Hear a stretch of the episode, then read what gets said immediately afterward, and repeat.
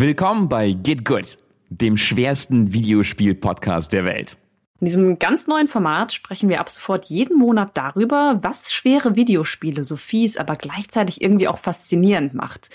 Und weil es so gut zum Thema passt, sprechen wir auch darüber, warum Dennis Kugel ein blöder Kacknoob ist. Das das würde ich wirklich, das würde ich wirklich bezweifeln, Nina. Ich glaube, wir werden hier nach ein paar Folgen feststellen, dass äh, du der Kacknoob bist insgeheim. Und Ach komm, ich bitte dich, als könntest, könntest du irgendwas. Nix kannst du, nix kannst du. Und das wird sich in diesem Format sehr deutlich zeigen. Puh, okay. Ihr merkt schon, wir werden nicht einfach nur über schwere Spiele sprechen, sondern uns eben in jeder Folge einen Wettbewerb liefern und so ein für alle Mal festhalten, dass ich, Dennis Kogel, die stärkeren Nerven und die besseren Skills habe. Und daher ist es nun jeden Monat Get Good. Ich bin Dennis Kugel. Und ich heiße Nina Kiel. Und heute werfen wir uns beide gegen das schwerste Super Mario, das Nintendo je herausgebracht hat. Ein Spiel, das seinerzeit für so schwer gehalten wurde, dass es gar nicht erst Japan verlassen durfte. Super Mario Bros. The Lost Levels. Aber bevor es richtig losgeht, sei noch darauf hingewiesen, dass diese Pilotfolge wie immer kostenlos ist. Und wer danach weiterhören möchte, der kann The Pod auf Patreon oder Steady unterstützen und bekommt schon äh, für fünf Euro im Monat nicht nur Zugang zu diesem schönen neuen Podcast, sondern auch zu einer ganz bunten Mischung weiterer spannender Formate. Und wie genau ihr Bäcker werden könnt, das erfahrt ihr auf gamespodcast.de slash Abo. Also, was genau haben wir vor, Nina? Wir wollen in diesem Format herausfinden, was schwere Spiele eigentlich auszeichnet. Also wie sie Schwierigkeit erzeugen, welche Kompetenzen sie dabei voraussetzen und wie wir als SpielerInnen diesen Herausforderungen eigentlich begegnen. Und zu diesem Zweck werden wir jeden Monat ein ganz besonders schweres Spiel testen und es im Detail analysieren um so neue Erkenntnisse zu gewinnen und die mit euch teilen zu können. Und ähm, vielleicht gelingt es uns sogar ganz nebenbei, eine Art Methodik zu entwickeln, also sogar die Welt der Game Studies, um ganz neue Erkenntnisse zu bereichern. Aber nur über diese Spiele zu sprechen, so ganz gemütlich aus dem Elfenbeinturm unserer Podcast-Studios, noch im Pyjama, in meinem Fall, das äh, wäre zu einfach für uns.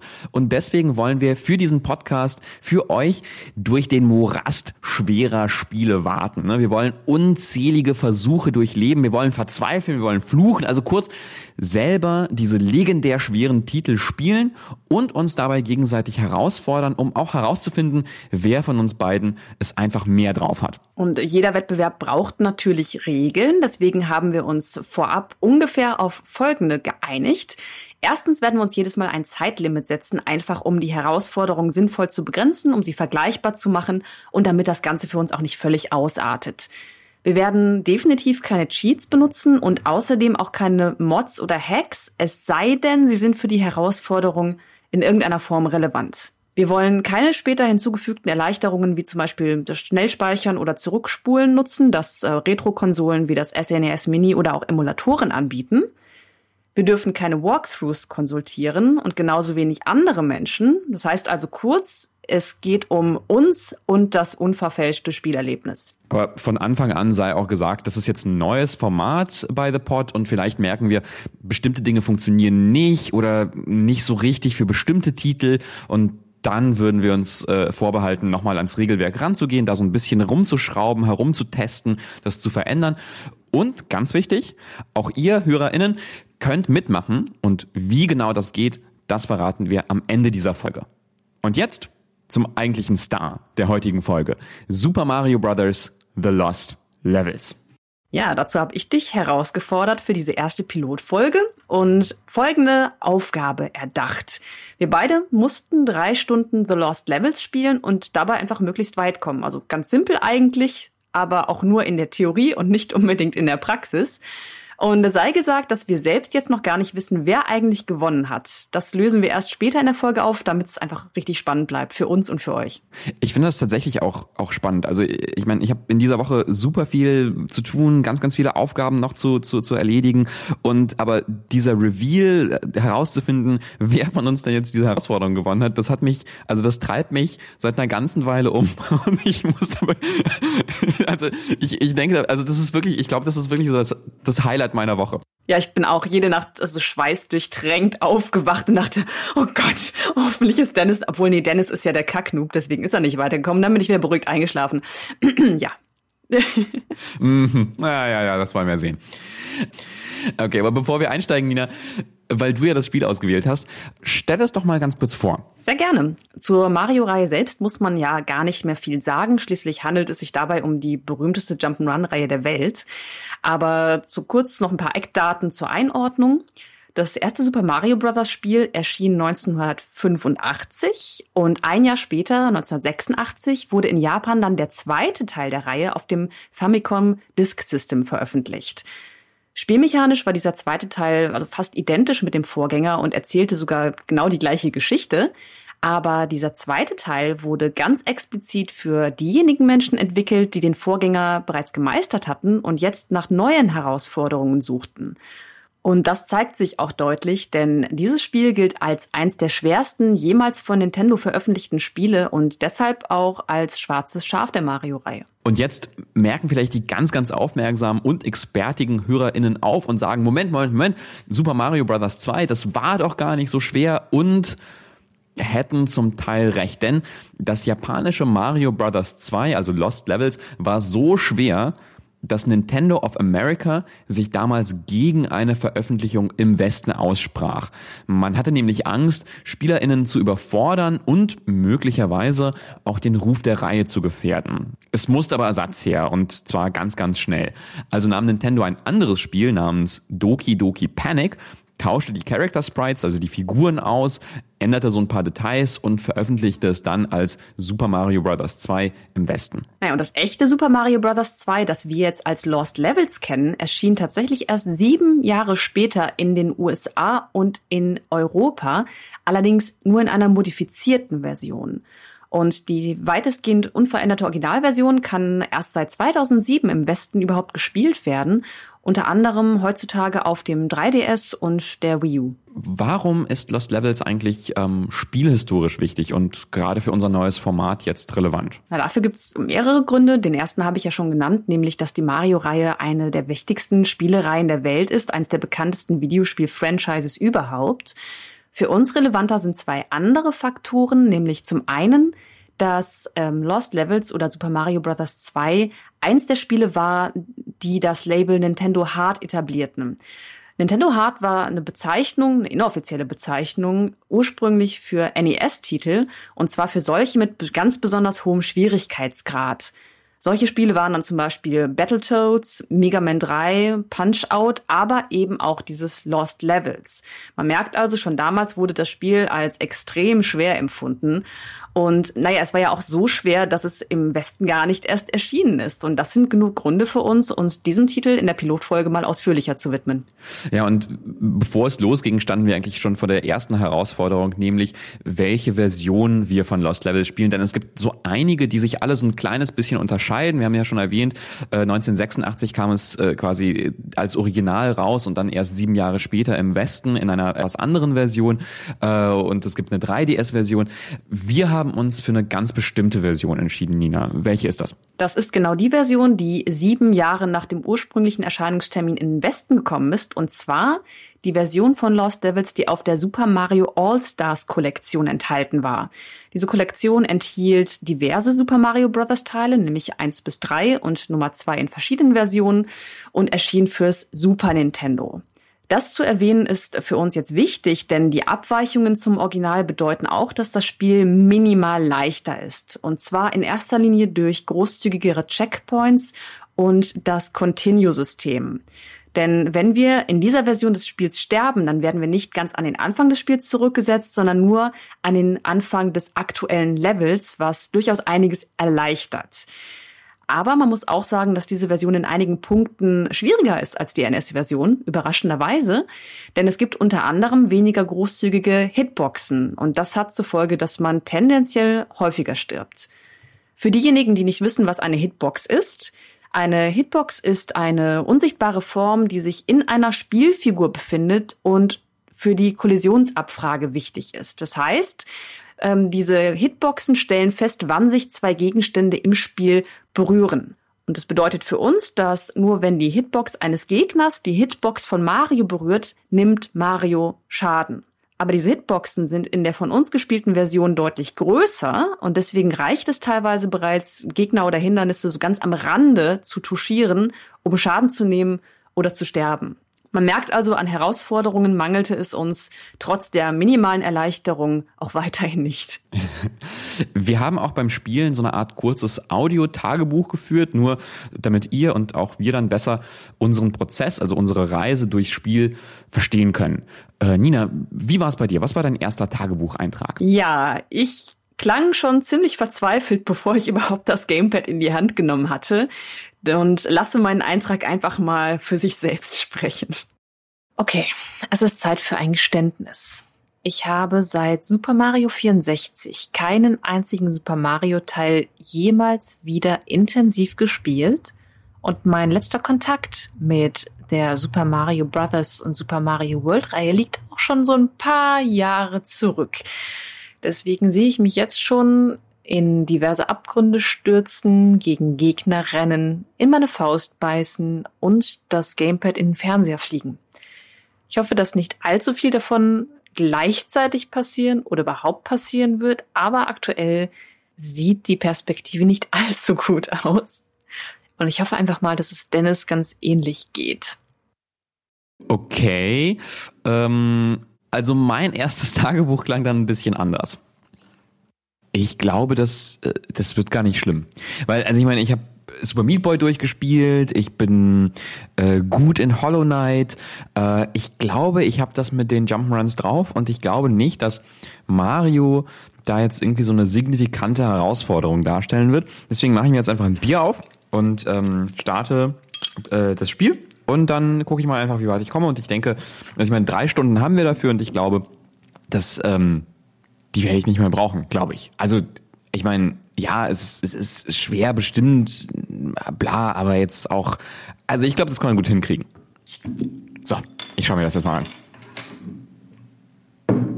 Ich finde jetzt so nach diesen Audiotagebüchern das ganz interessant. Ähm, äh, also zum Beispiel deine Kacknoob-Beleidigung, also deutlich als so eine Art, ja, so ein Übertünchen der eigenen Ängste. Das finde ich ganz interessant. Aber ich musste wirklich lachen, als ich, ähm, als ich, als ich deinen, also deinen Tagebucheintrag jetzt, jetzt, jetzt gehört habe. Es unterscheidet sich so stark. Ich war halt, ich war halt anfangs nicht sehr selbstbewusst, aber jetzt kann ich es sein. Und bei dir ist es umgekehrt. Du wurdest von deiner gnadenlosen Selbstüberhöhung auf den harten Boden der Tatsachen zurückgeholt, wie ich annehme. Also habe ich es vielleicht besser erwischt. Ja, ich, also ich muss ganz ehrlich, äh, ganz ehrlich zugeben. Also ich hatte, also ich dachte wirklich, okay, komm, ich habe wirklich so, also so viele, auch in letzter Zeit, so viele schwere Jump'n'Runs gespielt. Auch äh, ich habe ja auch Hollow Knight erwähnt. Äh, Hollow Knight ein fantastisches Spiel, äh, bei dem ich mir wünsche, dass wir es in diesem Format auch mal besprechen. Ähm, und, und das hat unfassbar schwere Bossgegner und so Bullet-Hell-Sequenzen und schwierige Sprungpassagen auch gelegentlich und so. Und ich dachte halt wirklich so, ja, naja, also ja, bestimmt ist das halt schwer, aber es kann ja nicht ähm, nicht so schwer sein. Und dann ging es tatsächlich los und äh, ich fand, ich wurde da relativ schnell als Besseren belehrt. Also tatsächlich ist ähm, Lost Levels ist ein Arschloch. Das stimmen wir zumindest überein. ähm, also es geht halt wirklich sofort mit, mit, mit Gemeinheiten und Fiesheiten los, die klar machen, dass, dass man hier gar keinen Spaß haben sollte. Und, und äh, ja, also dieser erste Abend, das, das, das Bier war dann relativ schnell leer und ich habe auf den Tisch gehauen, ich habe äh, geschrien, ich war frustriert und, und auch ähm, nervös. Wie, wie war das bei dir? Ganz ähnlich. Ich hatte nicht mal Bier, konnte also meinen Frust nicht ertränken, sondern war ihm komplett ausgeliefert. Ähm, war dafür aber vielleicht ein bisschen klarer und das könnte mir einen Vorteil verschafft haben, ich hoffe.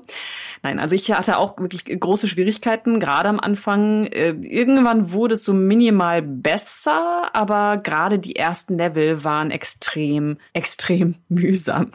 Mhm. Ich fand's, ich fand's auch total, total knifflig, auch vor allem, weil ich völlig vergessen habe, wie sich Mario bewegt. Ne, der hat ja, der hat ja so ein Momentum, der hat Gewicht. Das ist ja ganz, ganz wichtig beim, äh, beim, beim Spiel und hier finde ich, merkt man das auf so eine negative Art und Weise, weil Mario schlittert, er braucht auch ein bisschen Zeit, um zu beschleunigen und das führt halt immer dazu, dass ich immer in Abgründe reingerannt bin, in Gegner reingerannt, zu weit gesprungen bin, nicht weit genug gesprungen bin und das hat eine ganze Weile lang gedauert, um, um ja Mario besser erfühlen zu können, finde ich. Ja, das ging mir ganz ähnlich. Ähm, ich wusste zwar in der Theorie, worauf ich mich bei dem Spiel einlassen würde, aber in der Praxisanwendung haben sich einige Probleme doch als besonders groß herausgestellt. Unter anderem eben die Steuerung von Mario, die sehr unpräzise erscheint und was problematisch ist, da man ja präzise springen muss. Und ich habe sehr früh schon unter den sehr großen Hitboxen gelitten, denn ich wurde also wirklich ständig nur am Rande von Gegnern oder auch von Hürden wie Feuerbällen touchiert und sofort getötet. Und das war ein, ein Riesenärgernis. Also allein aufgrund dieses Umstands bin ich tausend Tode gestorben. Und ich muss zugeben, klar, in 80 Prozent der Fälle war ich selbst für mein Scheitern verantwortlich, aber in einigen Fällen, unter anderem dem gerade genannten, empfand ich das Spiel auch irgendwie als unfair. Und das gilt zum Beispiel auch für Segmente, wo man einfach Sprünge ins Ungewisse wagen muss oder wo es dezidierte Fallen gibt. Also zum Beispiel unsichtbare Blöcke, gegen die man plötzlich springt, sich den Kopf stößt und dann in sein Verderben stürzt. Oh, hasse das. Hass, Hass, Hass. Ähm, okay, aber dann kann ich ja festhalten, wir waren, äh, also wir sind mit unterschiedlichen Voraussetzungen ans Spiel rangegangen. Du eher unsicher, ich ähm, nicht völlig von mir selbst überzeugt, wie so ein Depp. Äh, und dann haben wir beide nach ungefähr anderthalb Stunden, übrigens, wir haben uns da gar nicht, gar nicht so richtig abgesprochen, aber haben beide so nach ungefähr anderthalb Stunden Pause gemacht und nochmal die Ersteindrücke aufgezeichnet. Und bei mir klang das so. Okay, äh, kurzer Zwischenstand. Ich hasse dieses Spiel. Okay, ich bin jetzt in Welt 2.2. Ich weiß nicht, wo du bist, Nina. Ähm, Welt 2.2 ist die Hölle, aber es ist nicht so schlimm wie Welt 2.1. Welt 2.1 war schrecklich. Ähm, das Allerschlimmste. Ich, ähm, ja, es ist ganz schön, äh, ganz schön schwer einfach. Äh, ich, ich finde das ja ganz interessant, weil, weil Lost Levels einfach ja im Prinzip alle Bewegungen von Mario perfekt abfragt. Und Mario bewegt sich ja, das merkt man dann irgendwie ganz, ganz schnell, ähm, ja sehr sonderbar eigentlich, nämlich er hat ja viel Gewicht, er rutscht einfach ähm, so ein bisschen umher. Und eigentlich ist die Herausforderung im Spiel immer so ein bisschen entgegenzusteuern dem Gewicht von Mario, seiner, seiner Wampe, die ihn vorwärts trägt und dem entgegenzusteuern, damit er nicht irgendwo runterfällt. Und ähm, das ist ganz schön, äh, ganz schön knifflig. Und äh, man merkt halt auch, viele Level ähm, sind halt sehr, sehr stark darauf angepasst, dass man diese Techniken beherrscht.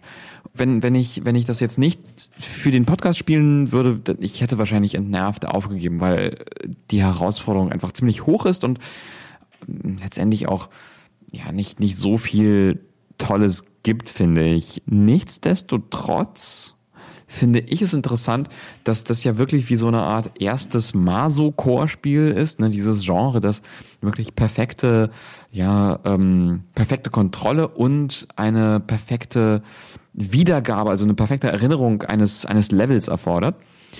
Und was ich hier schön finde, ist, dass es im Gegensatz zu so vielen Masocore-Spielen ähm, da so ein bisschen ähm, Luft lässt, also ne, Luft für kleine, kleinere Fehler.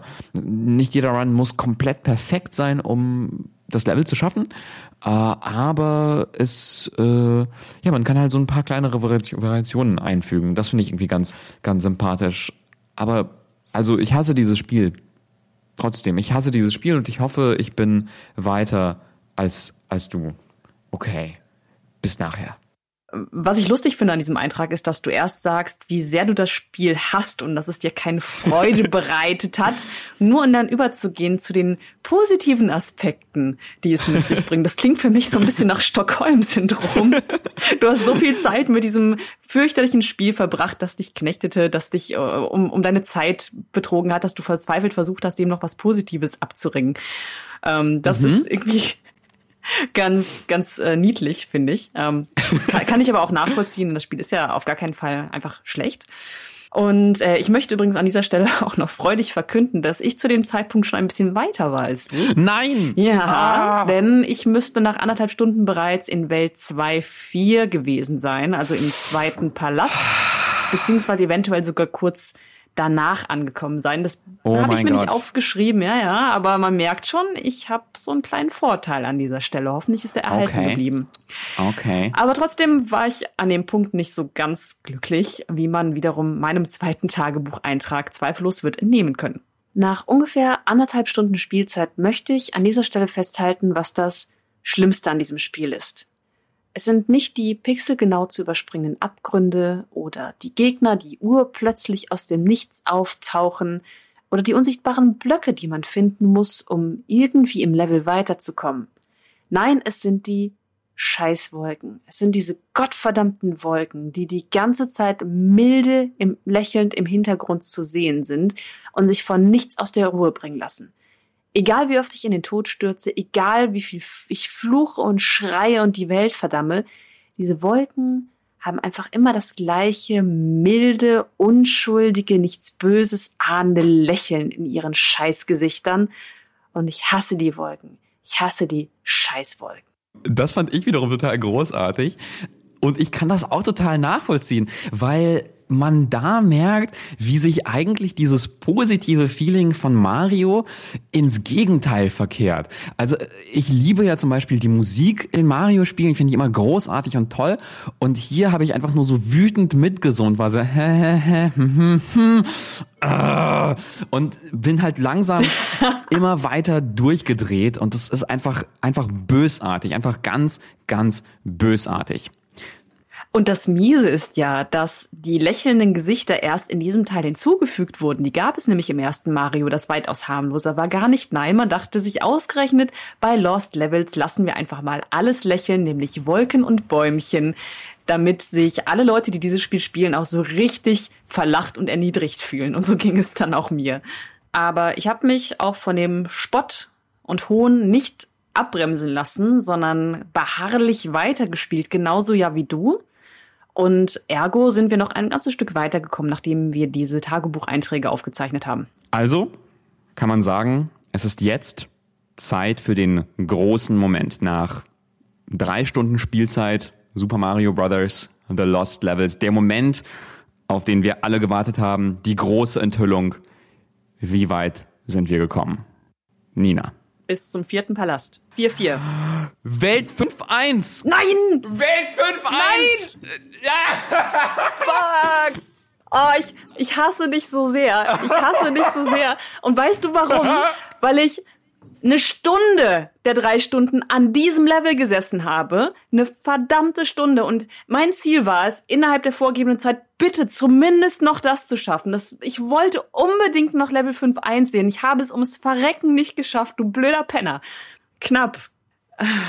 Also ich war nach anderthalb Stunden wirklich verzweifelt. Ich habe das ver- ver- versucht noch so ein bisschen cool zu cool zu überspielen mit, oh, dieses Spiel hat ja so viele interessante Aspekte.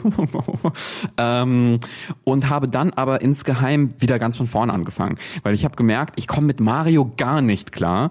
Und dann habe ich auf Luigi gesetzt, weil ich dachte, vielleicht, vielleicht kann ich mit Luigi besser spielen, ähm, weil Luigi hüpft höher und muss nicht so viel Anlauf nehmen, um, um höher zu hüpfen. Und dann habe ich also das ganze Spiel nochmal neu angefangen und, und äh, bin dann relativ schnell vorwärts gekommen mit Luigi. Also das, das, das lag mir besser. Aber ich dachte, Welt 4.4 ist der allerletzte Level. Oh. Ja, ich dachte, No. Welt 4.4 ist der allerletzte Level. Ich habe es geschafft mit irgendwie, äh, ich glaube, drei Minuten oder so, sieben Minuten. Also es war wirk wirklich knapp bei uns. Ähm, ich hatte noch sieben Minuten Zeit auf der Stoppuhr und dachte, yes, das Spiel ist vorbei. Ich habe es durchgespielt und es wird, äh, es, es ist entweder ein Sieg oder ein Unentschieden. So, weil ich hatte auch auch richtig Angst vor deinen Fähigkeiten, weil ich hatte, weil ich wusste, dass du halt eigentlich ein ein ein Retro-Spiel Gott, eine Göttin bist in in so so Retro-Spielen und einfach verdammt gut bist in sowas. Und dann als dann aufgepoppt ist, Our Princess is in another, in, in another Castle und Welt 5.1 war ich halt wirklich so, nein, nein, nein. Und es war halt wirklich so, und es war, also das war wirklich so, die Luft ist aus mir gewichen. Ich war so, okay, okay, fuck it, ich, ich gebe auf. wie so ein ich habe dann so Luftballon halbherzig, mit Loch langsam durchs Zimmer gesegelt. zu, zu, zu, zusammen, zusammengefallen, habe dann noch so halbherzig Welt 5.1 versucht. Da kommen noch übrigens ein paar neue Elemente hinzu ins Spiel, die auch gemein sind. Ähm, und, und war dann aber so, okay, ich habe mein Bestes getan. Was war, was war Welt 4.4 bei dir nochmal? Was war da so schwierig? Alles. die Paläste sind ja generell schwieriger als die anderen Level und äh, Nummer 4.4, äh, ich glaube, das kann man nicht mal beschreiben. Das muss man einfach gesehen haben. Es gibt dermaßen viele Feuerschranken in diesem Level, die sich auch in unterschiedliche Richtungen drehen, sodass man genau im richtigen Moment durchspringen muss. Es gibt die Notwendigkeit, Rückwärtssprünge zu verführen auf kleine Blöcke, auf denen sich Feuerschranken im Uhrzeigersinn bewegen. Es ist wirklich ein, eine abstruse Herausforderung, die ich eben deshalb in der vorgegebenen Zeit einfach nicht mehr geschafft habe. Ich bin immer wirklich kurz vor der Begegnung mit Bowser, der ja in jedem Palast am Ende auf einen wartet, gestorben. An einem Punkt. Äh, erwischt von, von einem kleinen Feuerball oder sowas. Und äh, also ich bin wirklich verzweifelt. Ich dachte, ich würde es niemals, niemals in meinem Leben schaffen, über diesen Level hinauszukommen. Hab's aber übrigens letztendlich noch geschafft. Aha. Nicht Erzähl. in der vorgegebenen Zeit leider, aber ich wollte partout nicht aufgeben, weil ich so verärgert und frustriert und unzufrieden mit mir selbst war. Also habe ich mich dann nach dem Testlauf am Wochenende nochmal hingesetzt, beziehungsweise meine Gäste dazu verdonnert, das mit mir zu spielen. Äh, ja, ja, ich war mit Leuten verabredet zum Zocken, hab die hier auf Aha. die Couch gesetzt, denen Getränke angeboten, gesagt, so, ihr spielt jetzt mit mir Lost Levels. Punkt. Wir müssen das jetzt gut? im Kollektiv schaffen und haben uns also wirklich gemeinsam, ich glaube, noch mal zwei weitere Stunden an diesem Palast festgebissen, was eine allerdings weniger frustrierende als interessante Erfahrung war, denn ähm, es hat sich hier gezeigt, wie unterschiedlich Menschen diese Level angehen. Wir haben alle unsere ganz unterschiedlichen Strategien verfolgt. Also hier mal eine andere Bewegung ausgeführt, hier mal gewartet oder wir sind direkt darauf losgesprungen und haben dann in Zusammenarbeit quasi die perfekte Strategie für diesen Palast entwickelt, was auch eine, eine tolle, interessante Erfahrung war. Deswegen würde ich das Spiel sogar vielleicht mit den beiden, die hier zu Gast waren, fortsetzen, weil das so gut geklappt hat. Naja, und es ist natürlich auch eine Erleichterung, zwischendurch mal das Pad aus der Hand geben zu können, weil man nicht dann selbst immer und immer wieder anfangen muss. Naja, und letztendlich haben wir es tatsächlich gemeinsam stark dann noch geschafft. Also ich bin jetzt genauso weit wie du, aber leider habe ich das in den drei Stunden nicht mehr gepackt. Also Respekt. Aber äh, was, was für ein Wettbewerb. Ich finde es aber auch äh, also, also es war wirklich eine knappe, knappe Kiste. So, muss man, muss man wirklich sagen. Also ich, wie gesagt, ich habe es halt aus Welt, Welt 4-4 mit ja halt paar Minuten Vorsprung geschafft im Prinzip. Äh, also hätte, hätte es auch, äh, auch ganz anders äh, aussehen können. Ich hab da, bin da auch lange, lange festgesteckt wegen diesen ganzen Feuerwalzen. Naja, aber jetzt bist du offizieller Gewinner. Der erste Punkt geht also an dich. Dankeschön. Ich möchte, ich möchte danken meinen, meinen Eltern. Ach, halt die Schnauze. Jetzt lass uns über das Spiel, das Spiel an sich reden.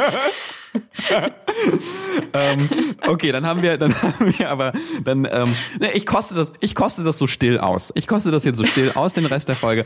Aber, aber wir haben ja, also quasi der Wettbewerbsteil ist, ist vorbei. Die, die Anspannung kann, ähm, äh, kann, kann weichen und wir können äh, langsam in, in die, in die größere Diskussion uns vielleicht bewegen, ähm, um nämlich herauszufinden, wie Super, äh, wie Super Mario Lost Levels Schwierigkeit erzeugt. Also ich fasse vielleicht ganz, äh, ganz kurz zusammen. Wir haben beide drei Stunden Mario Lost Levels gespielt. Das ist das schwerste Mario-Spiel, das Nintendo je herausgebracht hat.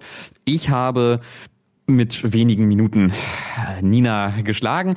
Aber wir wollen eben ja auch äh, einfach verstehen, was wir lernen können von diesem Spiel. Und deswegen, Nina, um das vielleicht so ein bisschen allgemeiner, allgemeiner anzufangen, was würdest du sagen, sind überhaupt die Anforderungen, die Lost Levels an uns SpielerInnen stellt? Primären Anforderungen sind eigentlich Mario-typisch, nämlich präzise Navigation durch einzelne Levels oder Parcours und dabei ein gutes Reaktionsvermögen.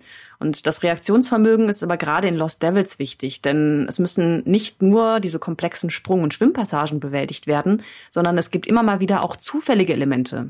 Zum Beispiel sind das dann Gegner, die etwas zeitversetzt auftauchen oder verschiedene Bewegungsmuster durchlaufen. Nicht alle bewegen sich immer gleich.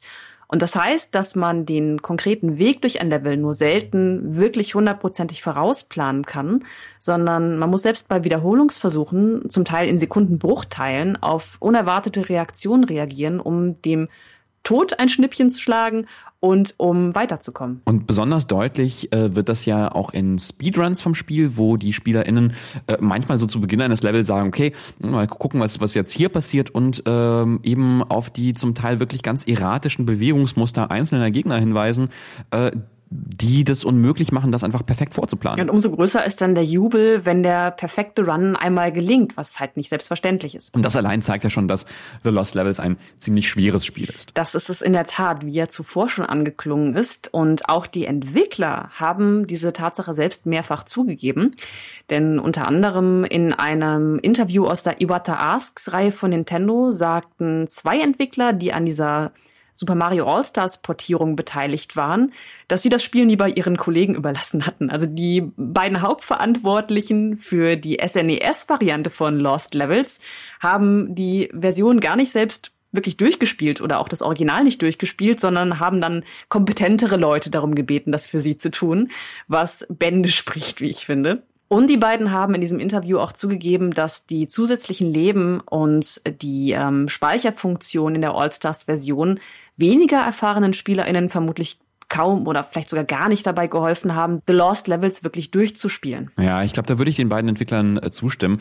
Denn äh, wenn man einfach mehr Versuche oder öftere Speicherpunkte gibt, das ändert ja tatsächlich wenig an der großen also an der großen Skillhürde würde ich das einfach mal nennen, die man meistern muss, um überhaupt etwas im Spiel reißen zu können. Und dabei muss man aber sagen, verfolgt das Spiel das bekannte Prinzip easy to learn, hard to master. Es gibt also keine komplexe Steuerung, die man lernen müsste. Man braucht ja nur ein paar wenige Knöpfchen, sondern vielmehr komplexe Herausforderungen, die auf diesem an sich sehr simplen Schema aufbauen.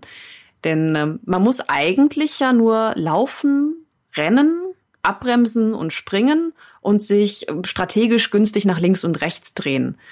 Hinzu äh, äh, kommt dann eventuell noch, dass man auf Gegner schießen muss, wenn man oder kann, wenn man diese Feuerblume, diesen, äh, dieses Power-Up besitzt. Aber eigentlich ist das ein sehr überschaubares Skillset. Aber allein hierdurch ergeben sich extrem viele Möglichkeiten, die gegebenen Herausforderungen zu schaffen. Ähm, und zwar gerade, wenn diese Aktionen dann in schneller Abfolge ausgeführt werden müssen und Gegner ins Spiel kommen, die nicht, sich nicht immer vorhersehbar verhalten. Und wir haben ja auch gerade schon darüber gesprochen, wie ich nun den vierten Palast angegangen bin, nämlich mit den beiden Leuten, die hier zu Gast waren. An ganz vielen Stellen im Spiel kann man verschiedene Strategien verfolgen, um einen Parcours zu durchqueren. Das denkt man erstmal nicht, denn es gibt ja dieses begrenzte Skillset und der Parcours ist ja auch klar vordefiniert. Aber man hat zum Beispiel ja die Möglichkeit, pausenlos zu sprinten und wirklich zielgenau zu springen, um äh, selbst kleinste Blöcke zu treffen und so in Windeseile durch den Level zu kommen. Oder man kann halt nach jedem Sprung erstmal abbremsen und die nächste Aktion dann bedacht durchführen.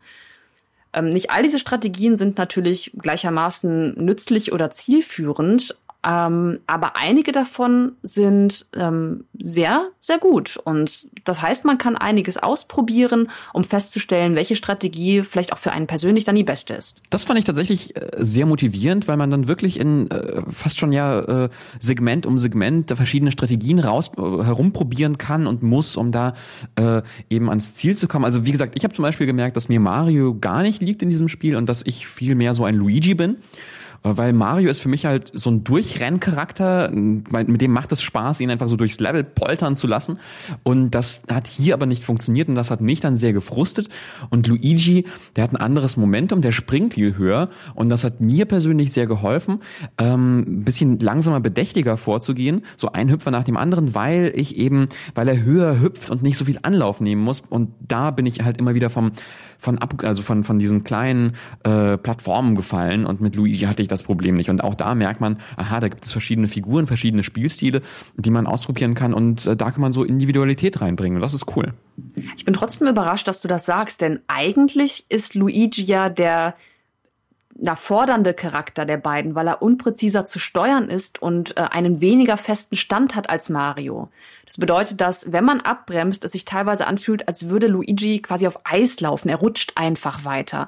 Und deswegen kam er für mich gerade für diese zögerliche Herangehensweise, dieses bedachte von Block zu Block springen, überhaupt nicht in Frage, weil ich mit Luigi halt eher einfach runtergesegelt bin bei dem Versuch Aha. abzubremsen. Witzig, okay. Also ich hatte den Eindruck, dass Luigi eher so die Option für erfahrene SpielerInnen ist, die zusätzlich zu den ohnehin bestehenden einfach noch eine weitere Herausforderung suchen. Und äh, das kann ich überhaupt nicht verstehen, warum man das machen sollte. Also erstmal verstehe ich nicht, dass das für dich leichter war und auch nicht, warum man eine weitere Herausforderung haben wollte, denn daran mangelt es in diesem Spiel ja nun echt nicht. nee, das nicht. Aber ich finde, ich finde, das ist tatsächlich ein ganz gutes Zeichen bei dem Spiel. Ne? Also, dass man da, dass man merkt, äh, verschiedene Strategien sind möglich und das ist natürlich auch äh, motivierend und interessant, weil da andere, weil man da äh, unterschiedliche SpielerInnen sieht mit unterschiedlichen Taktiken. Ähm, das Ganze würde mich jetzt äh, zu der Frage bringen, wie wird eigentlich Schwierigkeit im Detail erzeugt? Wir haben ja jetzt viel so, so angerissen. Es gibt schwierige Hüpfer, es gibt Feuerwalzen und so weiter und so fort. Ähm, ich würde gerne wissen, was für Mittel werden genau benutzt. Und jetzt zunächst muss gesagt werden, auch das erste Super Mario Brothers, das war auch kein leichtes Spiel. Also ich glaube, viele Menschen erinnern sich vor allem so an die einfachen ersten Level in Mario, die äh, quasi so wie so ein beiläufiges Tutorial den Leuten beibringen, wie man das Spiel spielt und sich das auch für immer einbrennt in die Köpfe. Aber gerade die späteren Level sind ja äh, durchaus knifflig. Also ich habe äh, zum Beispiel nachgeschaut, nochmal so ein paar YouTube-Videos geschaut, zum Beispiel in Level 6.3 im ersten Mario Brothers muss man beispielsweise über so eine ganze Reihe von abstürzenden Plattformen hüpfen äh, und währenddessen fliegen auf dich diese großen Bullet Bill Projektile zu und das ist total knifflig. Das stimmt, aber Lost Levels legt da einfach noch eine Schippe drauf. Und das lässt sich, wie ich finde, ganz gut veranschaulichen, indem man einfach die ersten oder ersten vier Level von Super Mario Bros. 1 und 2 beziehungsweise Lost Levels vergleicht. Denn diese Level sind sich extrem ähnlich. Also der grobe Aufbau ist sogar fast identisch. Es sind die gleichen Themen, die äh, sich widerspiegeln in den Leveln und sie sind auch ähnlich lang. Und deswegen lohnt es sich mal einen genaueren Blick auch gerade auf die ersten Level zu werfen, denn die sind zwar Tutorials, gerade im ersten Teil, aber man merkt durch den Vergleich schon, dass es so ein paar Unterschiede zwischen diesen beiden Spielen gibt. Ich erzähle das mal ganz kurz im Detail. Im ersten Spiel hat man, wie du ja schon sagst, diese ganz langsame Einführung in das Spielprinzip. Und das bedeutet, dass man am Anfang des Levels einem einzigen Gegner begegnet. Und zwar einem Goomba, der so ja, langsam gemächlich vor sich hin watschelt und eigentlich keine ernsthafte Bedrohung darstellt.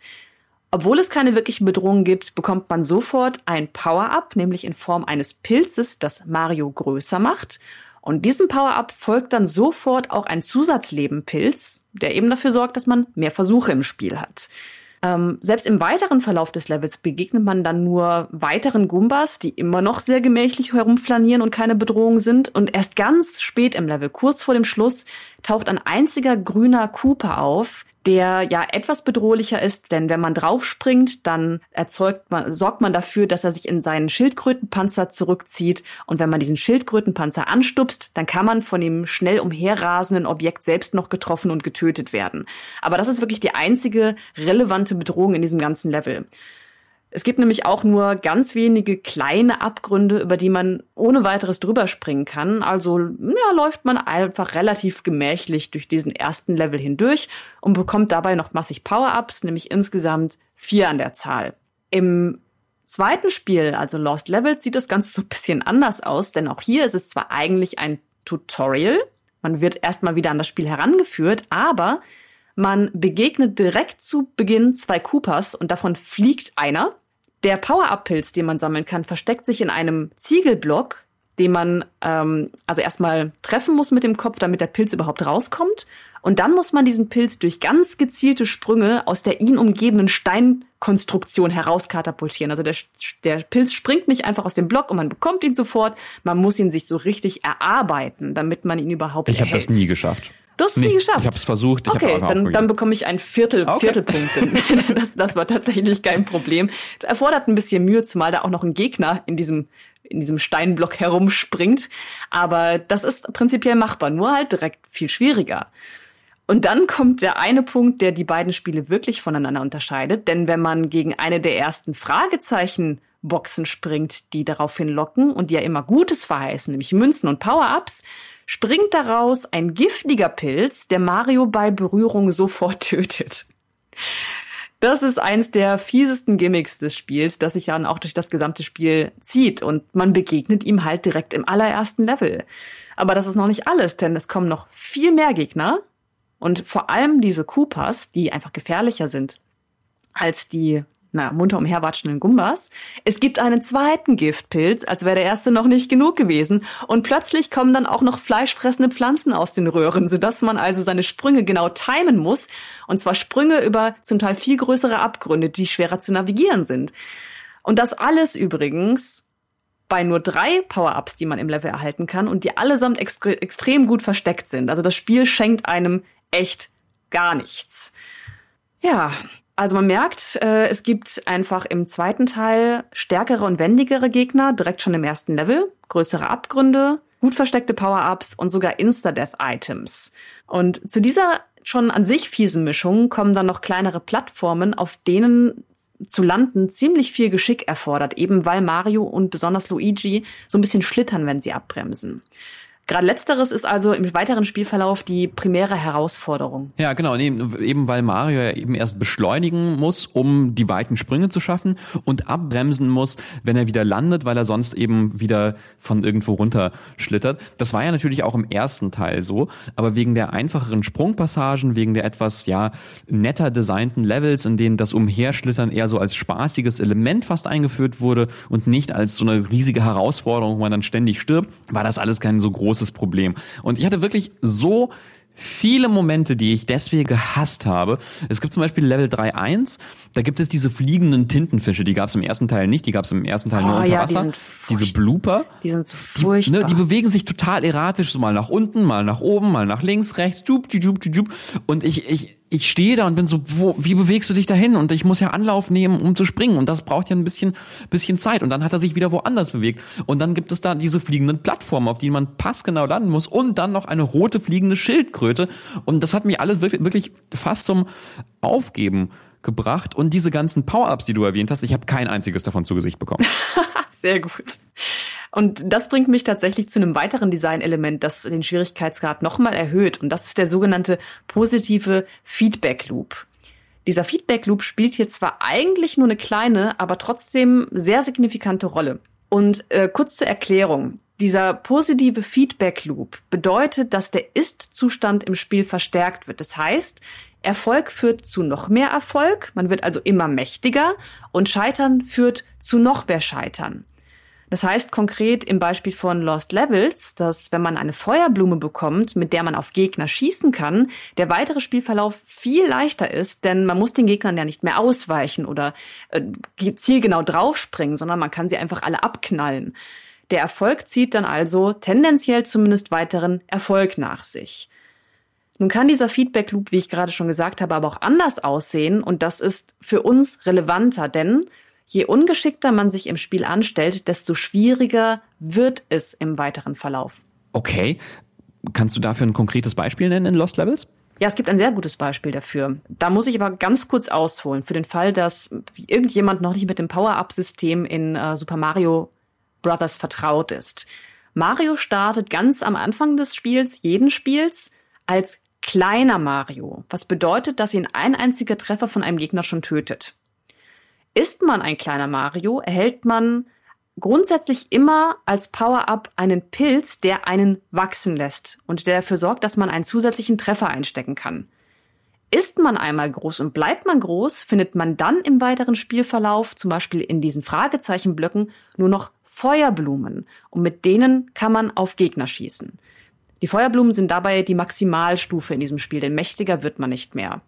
Nun besteht aber das Problem, dass die Fragezeichenblöcke, in denen die meisten Power-Ups enthalten sind, sich meistens entweder direkt neben oder über Abgründen befinden, sodass man also als kleiner Mario ziemlich gewagte Sprünge in Kauf nehmen muss, wenn man einen dieser Pilze fangen möchte.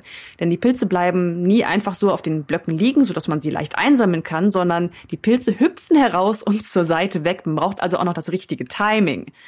Und schafft man diese akrobatische Meisterleistung nicht, bleibt man halt klein. Und das bedeutet, dass man mit einem einzigen Treffer stirbt und man auch mit sehr viel Geschick auf Gegner draufspringen oder an ihnen vorbeispringen muss. Und schließlich kann man sie ja nicht einfach wegschießen. Das heißt also zusammengefasst, dass den SpielerInnen immer wieder gerade das abverlangt wird, was sie ja offensichtlich nicht können, nämlich präzise zu springen und sich im Spiel besonders geschickt anzustellen. Und das ist kein gutes Balancing, denn die besonders kompetenten Menschen werden ja zumindest stellenweise unterfordert, weil man ihnen mächtige Werkzeuge an die Hand gibt und weniger kompetente Menschen werden zum Teil deutlich und auch anhaltend überfordert. Ich habe es ja wie gesagt nie geschafft, über längere Zeit einen Power-Up zu halten oder zu finden und fand das aber eigentlich ganz interessant, weil mein Gedanke war dann, das Spiel ist eigentlich darauf ausgelegt, dass du die ganze Zeit klein bist. Ähm, ich empfand also zum Beispiel diese Power-Up-Verteilung eher als so gemeine Fallen, die dich mit den Power-Ups in Abgründe locken wollen. Also selbst dieses, äh, dieser Pilz, den man aus dieser mh, mm, ja, Steinbox herausbuxieren muss im allerersten Level, ist ja so platziert, dass äh, man da auch leicht sterben kann, wenn man da reingeht und versucht, äh, an diesem Gegner vorbei auszuweichen, um den Pilz zu kriegen äh, oder halt die vielen Pilze, die eben in einen Abgrund fallen und äh, die man auffangen muss. Und ich dachte dann also, man muss eher klein sein. Also das Spiel verlangt eher ab oder erwartet eher, dass du klein bist. Äh, und das war mir vor allem deutlich in den Bowser Boss-Leveln, ne, diese Paläste, die alle vier Level erscheinen. Da gibt's eben diese äh, äh, Feuerwalzen, die uns so in, in Verzweiflung getrieben haben. Und äh, die Tunnel sind dann teilweise so eng, dass man als äh, großer Mario gar nicht gut durchkommt. Also wo man es als großer Mario vielleicht sogar schwerer hat. Und dann habe ich mir aber noch Speedruns angesehen, wo das Leute durchaus schaffen, also vor allem mit dem Feuerblumen Mario irgendwie gut durchs Spiel zu kommen. Und das hat für mich aber auch gezeigt, dass hier verschiedene Spielstile möglich sind und vielleicht macht das Lost Levels auch ein bisschen interessanter, weil man da vielleicht auch sehen kann, ah, so sieht ja ein, ein meisterhafter Spieler aus, der kann da mit anderen Werkzeugen arbeiten als ich, der als Anfänger ähm, ja als, klein, als kleiner Mario umherhüpfen muss. Also vielleicht gibt es gibt das etwas, wo, wo man hinstreben kann, also sehen kann, also deutlich sehen kann, so sieht es aus, wenn ich äh, besonders begabt bin in dem Spiel. Oh, und das ist ein guter Punkt, denn so wird ja auch ein bisschen Ausgleich geschaffen. Also selbst wenn man es schafft, ein Power-Up kontinuierlich zu halten, gibt es dann Stellen im Spiel, die schwerer zu durchqueren sind, wie du ja sagst, wenn man dieses Power-Up hat. Und so wird man potenziell dazu gezwungen, das wieder zu verlieren äh, und auch wirklich sehenden Auges zu verlieren, damit man überhaupt im Spiel vorankommt. Ja, das ist ganz interessant. Das ist mir beim Spielen tatsächlich gar nicht so sehr mhm. aufgefallen, mhm. auch weil ich selten mal Power-Ups in der Tasche hatte. Aber so schafft es das Spiel dann womöglich doch wieder so ein bisschen anzugleichen, dieses Kompetenzgefälle etwas zu überbrücken. Also dass auch kompetentere Leute quasi gezwungen werden, sich wieder in diese niedrig, niedrigere Ebene zu begeben und sich verletzlich zu machen. Ja, aber jetzt müssen wir noch über ein ganz zentrales Element im Originalspiel sprechen, und zwar die begrenzte Anzahl von Leben beziehungsweise das Game Over. Ja, wir haben schon gesagt, dass wir eine Version des Spiels getestet haben, in der man beim Game Over am Anfang eines Levels wieder starten kann. Das war aber im Original Lost Levels ganz anders, denn hatte man alle Leben verbraucht, und das waren am Anfang nur drei an der Zahl, musste man wieder ganz von vorne, nämlich im ersten Level beginnen. Und dementsprechend war es nicht nur schwierig, die einzelnen Level zu bewältigen, womit wir uns ja konfrontiert gesehen haben, sondern es war eine enorme Herausforderung, es bis zum Ende des Spiels zu schaffen. Das war die eine große übergeordnete Schwierigkeit, die Herausforderung und eine Hürde, die man kaum überwinden konnte. Denn, also ich zumindest kann mir nicht vorstellen, dieses Spiel trotz begrenzter Leben und mit Permadeath jemals zu schaffen. So, es war ja auch ohnehin schon schwierig genug. Und weil das alles so schwierig machte, gab es übrigens einen von den Entwicklern selbst angedachten Trick, mit dem man gleich im ersten Level Zusatzleben farmen konnte. Aber dieser Trick hatte dann wiederum seine Tücken. Und ohnehin reichten die auf diese Weise gewonnenen Leben nicht unbedingt bis zum Ende, wenn man sich nämlich besonders ungeschickt anstellte. Ich würde da jetzt nicht mehr ausführlicher darauf eingehen, weil das den Rahmen der Folge springt. Aber wenn ihr an diesem Trick interessiert seid, wenn ihr das Spiel selbst spielen wollt und gerne auch in der Originalerfahrung, dann schaut einfach mal nach Lost Levels Infinite Lives oder Extra Lives. Da findet ihr dann diverse Texte und Videos zum Thema. Und Lost Levels in der von uns gespielten Version macht ja hier wirklich eine sehr ja, fundamentale Veränderung im Vergleich zum Vorgänger. Nina hat es ja schon gesagt, im ersten, im allerersten echten Mario-Spiel hat uns das Game Over äh, an den Anfang des Spiels zurückversetzt und äh, Lost Levels in der All-Stars-Version versetzt uns nur an den Anfang des Levels zurück. Und das verändert wirklich das Spielgefühl total. Denn eben die Einheit, die man dann lernen muss, um weiterzukommen, ist dann sehr viel kürzer. Nämlich eben nur das einzelne Level, an dem man hängt. Ja, und dieses Prinzip kurzer Iterationen funktioniert vor allem in den Palästen richtig gut, denn da gibt es zwar keine Checkpoints, man muss also wirklich immer am Anfang des Levels starten, wenn man äh, stirbt und nicht in der Mitte, aber die Paläste selbst sind halt angenehm kurz und überschaubar. Das heißt, man muss nach einem vergeblichen Versuch, selbst nach einem Game Over, nicht wirklich viel wiederholen und dann zu der Herausforderung zu kommen, die einem eigentlich Probleme bereitet hat. Und das bedeutet, dass man im Ergebnis nicht nur das Gefühl hat, im Spiel insgesamt besser zu werden, weil man sich ja zunehmend an die Steuerung und das Spielprinzip gewöhnt, sondern man hat auch kleine und schnelle Erfolgserlebnisse. Und das führt halt dazu, dass man so ein Gefühl von Ermächtigung empfindet und auch einen Flow entwickelt, weil man eher dazu animiert wird, wirklich schnell und ähm, mit Schwung durch die Level zu fliegen.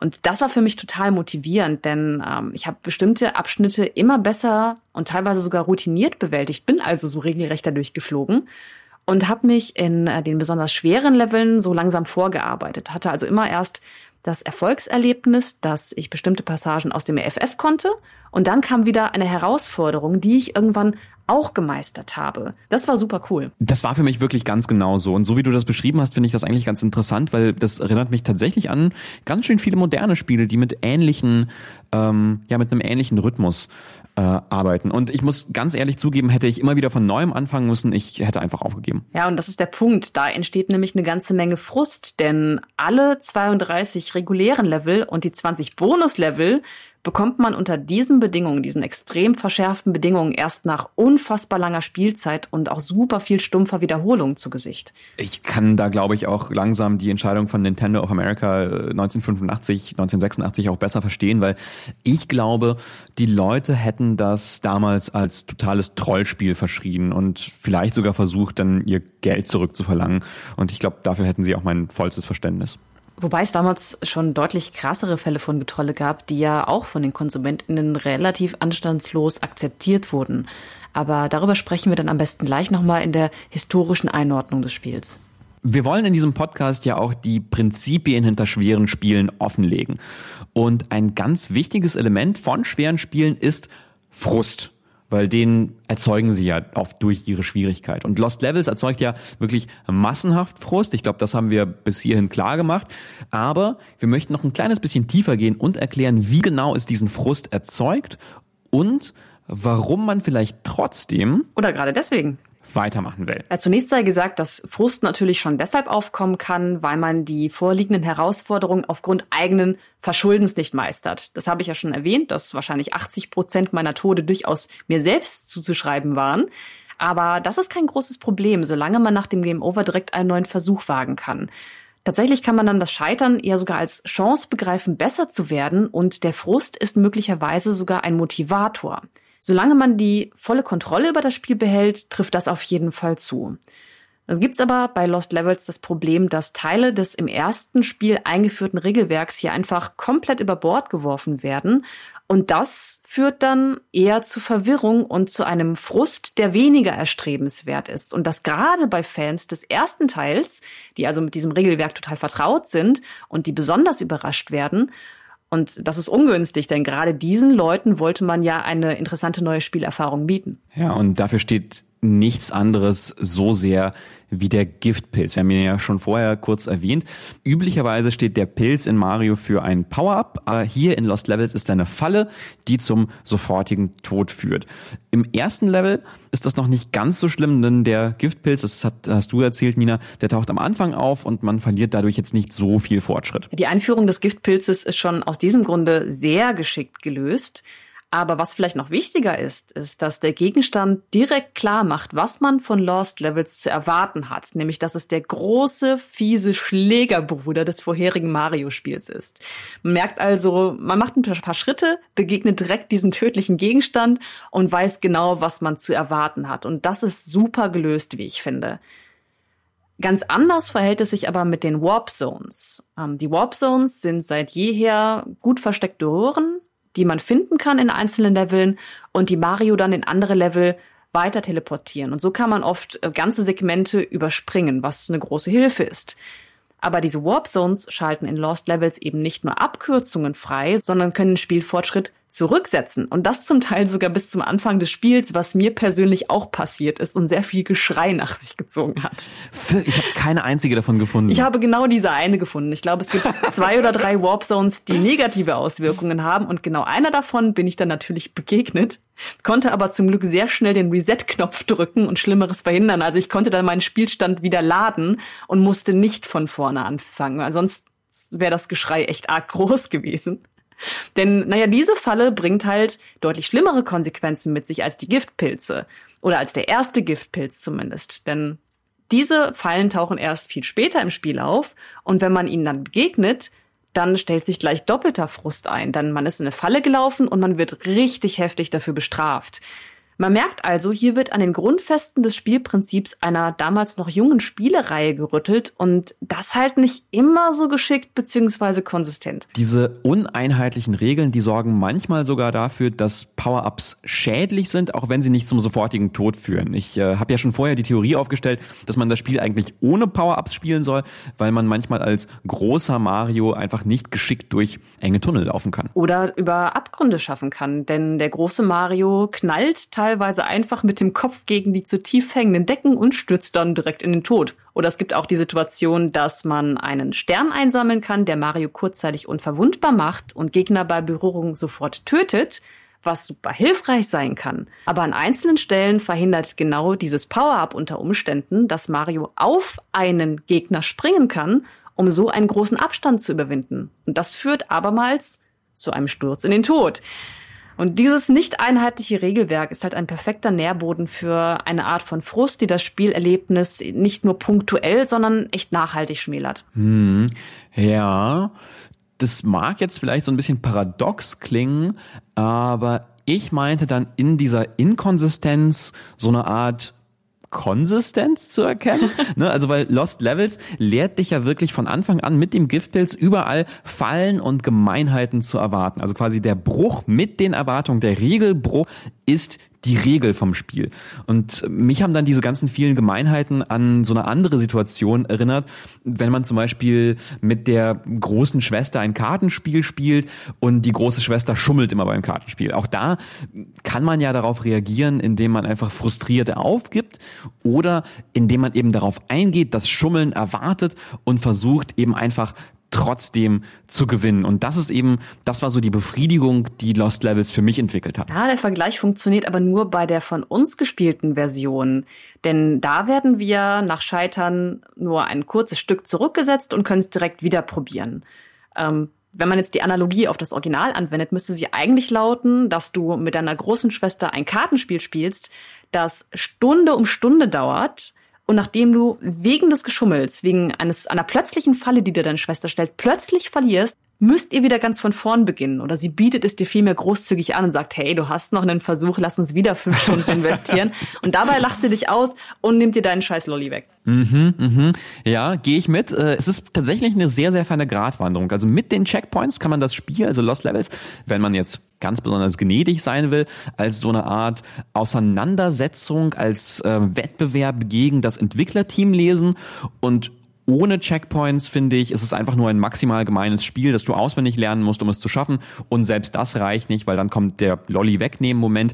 Manchmal scheitert man aus völlig zufälligen Gründen, etwa wegen komischen, unerwarteten Gegnerbewegungen. Und das ist ganz ungünstig, denn das ist so eine goldene Designregel, dass Glück und Zufall zumindest in aller Regel nicht maßgeblich dafür sein sollten, dass jemand Erfolg hat. Und das gilt halt umso mehr für schwere Spiele.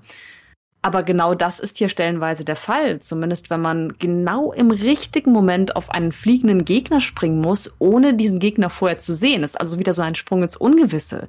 Oder wenn man plötzlich gegen einen unsichtbaren Block springt und deswegen in den Tod stürzt. Hier stellt sich dann ein Gefühl von Ohnmacht ein. Schließlich wird die Kontrolle entzogen und der Erfolg ist nicht nur von der eigenen Kompetenz abhängig, sondern vom schlichten Zufall. Und das passt überhaupt nicht zum zentralen Gameplay-Element der Mario-Titel, denn da geht es ja primär darum, präzise durch ein Level zu navigieren und kom zunehmend komplexe Strukturen hinter sich zu bringen. Und genau dieses Spielprinzip suggeriert, dass es nur geschickt braucht, um egal welche Herausforderung irgendwann meistern zu können. Aber mit dieser Erwartung wird in Lost Levels gebrochen. Und das waren für mich zugegebenermaßen die schlimmsten Momente mit dem Spiel, weil sie ja wirklich offensichtlich darauf ausgelegt sind, dass man im ersten Versuch scheitert, dass man hier gar nicht weiterkommen kann, ohne zu wissen, wie das Level funktioniert, wie es weitergeht. Und das ist wirklich einfach komplett demotivierend. Und ich finde auch einfach schlechtes Design auch für ein schweres Spiel. Und dann gibt es ja noch die unsichtbaren Blöcke, die man finden muss, um in Leveln voranzukommen. Man merkt also, unsichtbare Blöcke sind nicht nur Fallen, sondern vereinzelt notwendig, damit man eine Sprungpassage schaffen kann. Denn hier und da steht man vor besonders großen Abgründen, die auf den ersten Blick vielleicht noch irgendwie überwindbar erscheinen, es aber definitiv nicht sind. Egal wie oft man Anlauf nimmt und es versucht, man landet dann wirklich immer kurz vor dem rettenden Rand im Nichts. Und nur mit Vorwissen oder halt durch Zufall findet man vor diesen Abgründen in der Luft schwebende Blöcke, die erstmal unsichtbar sind und die man durch gezielte Sprünge von unten aktivieren bzw. sichtbar machen kann, um dann diese Blöcke quasi als Brücke zu nutzen. Also man muss halt gezielt nach oben springen, schaltet so diese Blöcke frei und kann die Blöcke dann als Plattformen verwenden. Und das könnte man denken, ist ja an sich erstmal ein legitimes Element, um einfach zum Erkunden anzuregen. Man muss sich halt die Umgebung anschauen und sich genau umschauen, um einen Weg erst freizulegen. Das Problem ist aber, dass das mit mehreren zentralen Designprinzipien des Spiels kollidiert, die den Entdeckerdrang gleichzeitig aktiv unterbinden. Da wäre als erstes natürlich das Gameplay zu nennen, das vor allem auf Geschwindigkeit und Momentum setzt. Dann ganz klar das Zeitlimit, denn jeder Level muss ja in, einem, in einer bestimmten Zeitvorgabe geschafft werden, sonst stirbt Mario wieder. Und es widerspricht diesem, dieser Kernmechanik des geschickten und zügigen Navigierens durch einen Parcours. Und naja, in der Originalversion hat man halt zusätzlich das Problem, dass man nicht einfach überall wild umherhüpfen kann, um vielleicht auf gut Glück irgendwas Nützliches zu finden. Denn dieses Umherhüpfen kann ja auch tödlich sein und dann eventuell dazu führen, dass man wieder ganz am Anfang starten muss. Diese unsichtbaren Blöcke bremsen also aus und sind einfach nur ein einziges großes Ärgernis. Und sie werden auch sehr inkonsistent eingesetzt. Denn wenn das äh, ein Element wäre, das wirklich ganz, ganz häufig vorkommt, wie zum Beispiel der Giftpilz oder diese kleinen Plattformen, auf denen man landen muss, gut geschenkt, aber sie sind so selten, dass man ja gar nicht erwarten kann, sie zu finden. Und dann dann gibt es ja auch tatsächlich Elemente, die wir eher als technische Fehler und als Unzulänglichkeiten wahrgenommen haben. Ja, denn typisch für Mario oder für die frühen Mario-Teile scrollt der Bildschirm immer mit, wenn man sich nach rechts bewegt. Man kann nach links nicht mehr zurückgehen.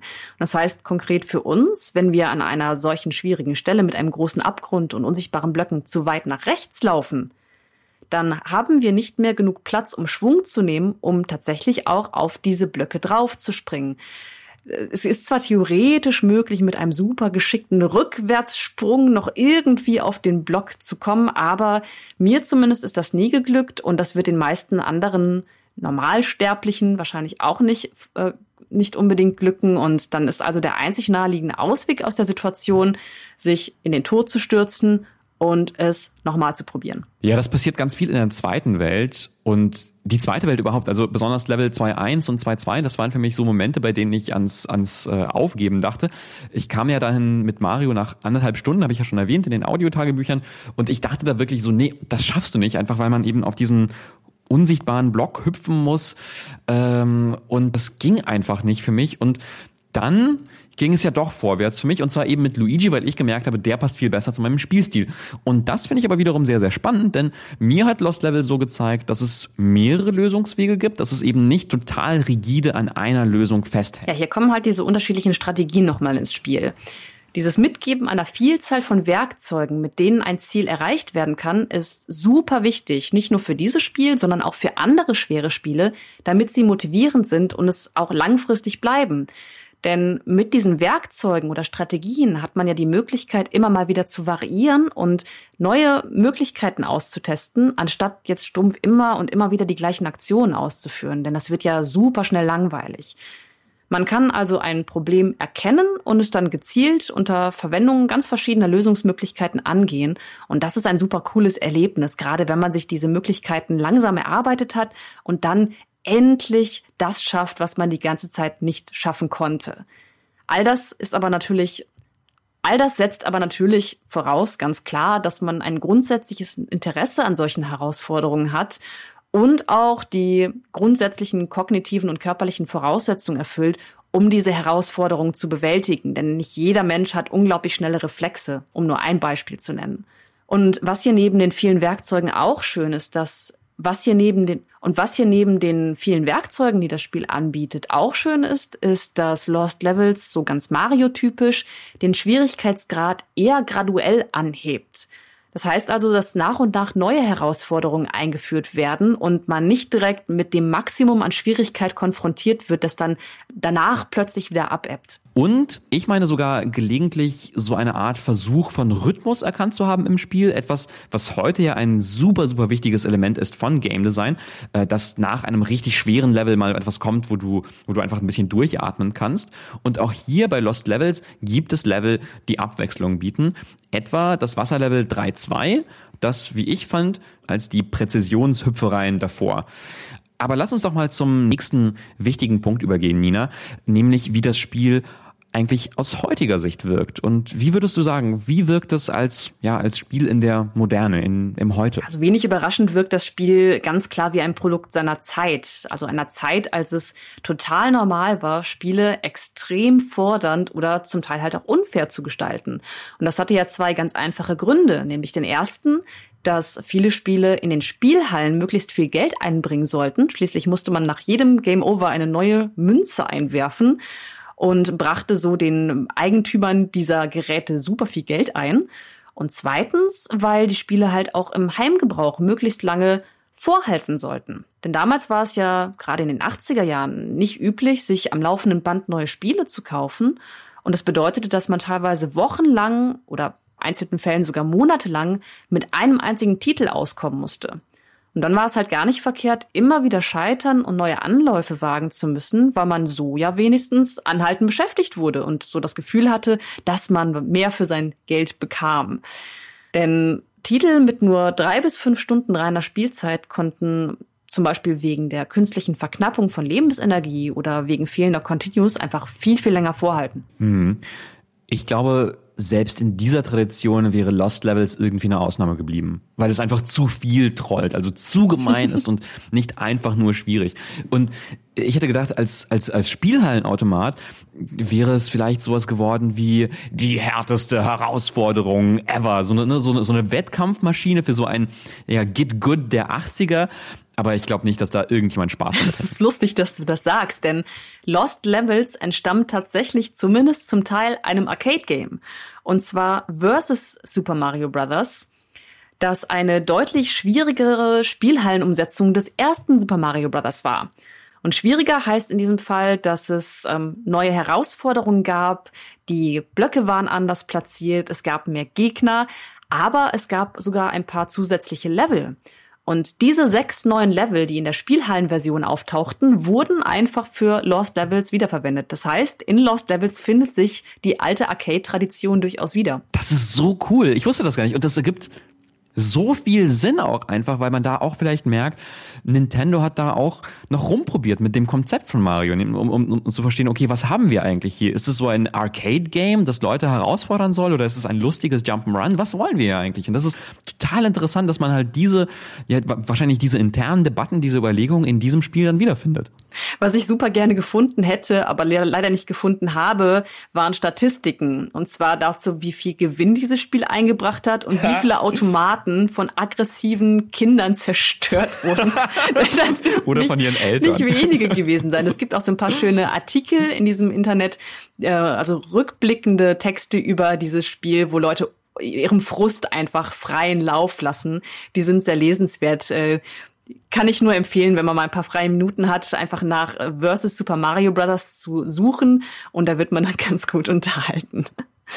Aber lass uns zurück zur Konsole kommen, denn darum geht's ja hier primär. Ich glaube, dass Lost Levels in der insbesondere in der ursprünglichen Fassung viel, viel besser funktioniert hätte, wenn es einfach ein optionaler Bonusinhalt in einem regulären Mario-Spiel gewesen wäre.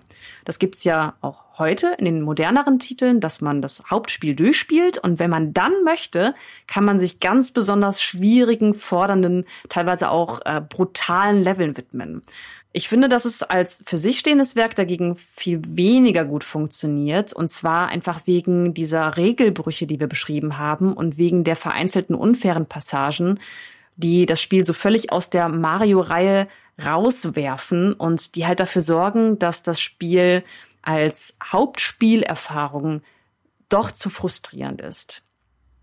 Ich denke deswegen auch, wie du schon gesagt hast, dass es aus heutiger Sicht zumindest echt keine schlechte Entscheidung war, anstatt dieses Spiels einen, einen anderen Titel in den Westen zu exportieren und den dann in den Mario-Kanon einzureihen. Denn ähm, Doki Doki Panic, beziehungsweise was dann unser Super Mario Bros. 2 wurde, hat ja der modernen Reihe so einige Spielelemente hinzugefügt. Also hat man eigentlich alles richtig gemacht. Hm. Und ich finde, wenn wir so ein bisschen genauer auf Lost Levels schauen, dann findet man eigentlich auch viele Elemente, die heute noch benutzt werden, auch wenn es erstmal wie ein Spiel wirkt, das in Vergessenheit geraten ist oder das, das so ein bisschen aus der Reihe fällt. Äh, also ich meine zum Beispiel hier die Geburtsstunde des Masocore-Genres zu sehen. Es ist so ein Genre, das man in den Nullerjahren verortet und ein besonders bekannter Titel ist I Wanna Be the Guy. Ich möchte jetzt nicht im Detail darüber sprechen, aber im Prinzip äh, sind die Masocore-Spiele so Trollspiele voller Gemeinheiten, die eben darauf setzen, den Spieler, die Spielerin auszutricksen äh, und in den Tod zu stürzen. Und in anderen Ausprägungen äh, findet man ja Masocore-Elemente in ultraharten Plattformern wie Super Meat Boy oder Celeste äh, oder auch in Shootern wie, wie Hotline Miami. Und auch die, finde ich, nehmen von Lost Levels mit, dass ultraschwere, teilweise unfaire Level irgendwie auch sehr spannend sein können. Und Sie benutzen aber dafür auch dieses Element, also zumindest das aus der späteren Fassung des Spiels, dass SpielerInnen eben nur kurz, teilweise sogar sehr viel kürzer als in Lost Levels, zurückgesetzt werden sollten. Diese kurzen Iterationen erleichtern halt den schnellen Einstieg in die Spiele. Gerade bei Super Meat Boy sieht man das sehr deutlich. Da werden wir bei Zeiten auch nochmal ausführlicher drüber sprechen. Und ähm, sorgen für anhaltende Motivationen. Man kann ja immer sofort wieder im Spielgeschehen ansetzen, sich der einen Herausforderung wieder und wieder widmen, bis man sie irgendwann gemeistert hat. Aber jetzt stellt sich für uns ja die Frage, was haben wir denn eigentlich aus dieser spezifischen Erfahrung, nämlich Super Mario Bros. The Lost Levels, ganz genau gelernt? Magst du das vielleicht nochmal zusammenfassen? Mhm, gerne. Wir haben gelernt, Lost Levels ist ein schweres Spiel, das wir hassen, denn es erfordert meisterhafte Beherrschung seiner Mechaniken und eine tiefergehende Auseinandersetzung mit den Eigenschaften der Figuren. Lost Level setzt dabei auch zum Teil auf unfaire, auf gemeine Elemente, bei denen wir das Gefühl bekommen haben, die Designer arbeiten gegen uns. Und es setzt dabei gelegentlich auch auf Herausforderungen, die beim ersten Mal kaum schaffbar sind, weil sie die Kenntnis des Levels voraussetzen. Das wiederum wirkt ziemlich demotivierend oder kann sehr demotivierend wirken, aber Lost Levels, zumindest in der All-Stars-Fassung, die wir gespielt haben, versucht, diesen Frust zu mildern, indem es Rücksetzpunkte möglichst kurz hält, nämlich eben nur ein Level zurück statt das gesamte Spiel. Das war eben, wie gesagt, in der späteren Fassung der Fall und nicht im Original. Und da bin ich sehr froh drum, weil ich sonst den Verstand verloren hätte. Ich finde, Lost Levels ist damit in gewisser Weise wegweisend, denn es stellt dann eben diese Herausforderung als einzelne in sich geschlossene Blöcke vor uns und das haben Spiele in der Zeit nicht so oft gemacht. Und das wiederum macht es motivierend, sie eben diese Herausforderung eine nach dem anderen abzuarbeiten. Teilweise empfanden wir das aber zu fies, etwa dann, wenn man unwissentlich einen Fehler macht und den aber nur durch einen Neustart des Spiels korrigieren äh, kann oder muss und eben auch, weil diese Fallen äh, sehr inkonsistent auch gelegentlich eingesetzt werden. Dadurch, aber wegen diesen ganzen Aspekten, ist Lost Levels aber auch einfach legendär als Herausforderungsgame und im Prinzip könnte man sagen, ist es ja so eine frühe Fassung von Streamer-Bait. Also ne, einem, einem, einem Spiel, das Leute herausfordert und bei dem es Spaß macht zu sehen, wie sich Leute da verzweifelt dagegen werfen, wie wir es jetzt hier in diesem Podcast getan haben. Also man kann sagen, Lost Levels war sicher nicht frei von Makeln. Derer gab es einige, aber es war wegweisend in vielerlei Hinsicht und schon die erste neue Fassung des Spiels, die sieben Jahre später erschien, eben 1993, machte einiges sehr, sehr viel besser als der Vorgänger. Da zeigt sich dann also auch, dass man sich damals schon intensive Gedanken darüber gemacht hat, was in schweren Spielen funktioniert und was nicht und welche Elemente es braucht, um sie zu interessanten und coolen Erlebnissen zu machen. Und damit sind wir auch am Ende der allerersten Folge von Get Good angelangt. Es war uns ein ähm, intensives äh, Roguelike. Ein, ein, äh, ein Fest der vielen Tode. Wir hoffen wirklich, ihr hattet genauso viel Spaß mit dem Format, äh, wie wir dabei äh, es auszudenken und das, äh, äh uns darüber Gedanken zu machen, wie wir das, wie wir das toll hinkriegen und äh, äh, äh, uns, uns äh, verzweifelt gegen, gegen ein schweres Spiel zu werfen. Natürlich gilt aber gerade bei dieser Pilotfolge, dass wir sehr interessiert an Feedback sind. Äh, funktioniert das Format für euch? Ähm, gibt es bestimmte Aspekte, die man noch weiter ausarbeiten oder betonen könnte? Oder äh, gibt es Stellen, wo ihr sagen würdet, dazu muss man eigentlich gar nicht mehr so viel sagen? Lasst es uns im Forum wissen. Wir werden dann gerne auch intensiver darauf eingehen und freuen uns, das Format so auch mit eurer Hilfe peu à peu weiterentwickeln zu können. Mhm. Und wir haben ja auch angekündigt, dass ihr auch mitmachen könnt. Und zwar schon Diesmal. Wir haben zwar jede Menge Ideen für die nächste Folge, für die nächste Herausforderung, aber möchten euch die Chance geben, diesen Podcast mitzugestalten. Wenn es also ein besonders schweres Spiel gibt, das wir unbedingt in Folge 2 besprechen sollten, lasst es uns im Forum wissen, fordert uns einfach heraus für die zweite Folge. Und dazu sei schon ein bisschen vorsichtig gesagt, die Souls-Reihe, also Bloodborne, Dark Souls 1 bis 3 und Demon Souls sind natürlich schon ganz, ganz fest eingeplant, aber für einen anderen Zeitpunkt. Das heißt, wenn ihr jetzt alle schreit, Dark Souls, Dark Souls, dann ähm, ja, haben wir auf dem Schirm, werden wir unbedingt machen, die Souls-Spiele, aber eben wann anders und äh, in einer, ja, äh, vielleicht äh, besonderen Form. Aber hey, euch fallen ja bestimmt auch massig andere Spiele ein.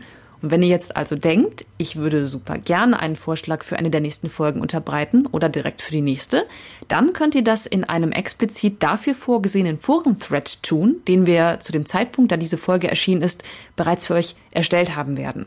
In diesem Thread werden wir auch nochmal genau erklären, wie dann der Vorschlags- und Auswahlsprozess funktioniert. Das möglichst übersichtlich für alle. Denn wir wollen diese Community-Herausforderungen zu einem festen Bestandteil von GitGood machen. Ungefähr in jeder vierten bis fünften Folge werden wir dann also eine Herausforderung von euch aufgreifen, um euch die Chance zu geben, uns das Leben mal richtig zur Hölle zu machen. Und nun heißt es aber erst einmal vielen, vielen Dank fürs Zuhören. Bis in vier Wochen und Git good. Bis dann.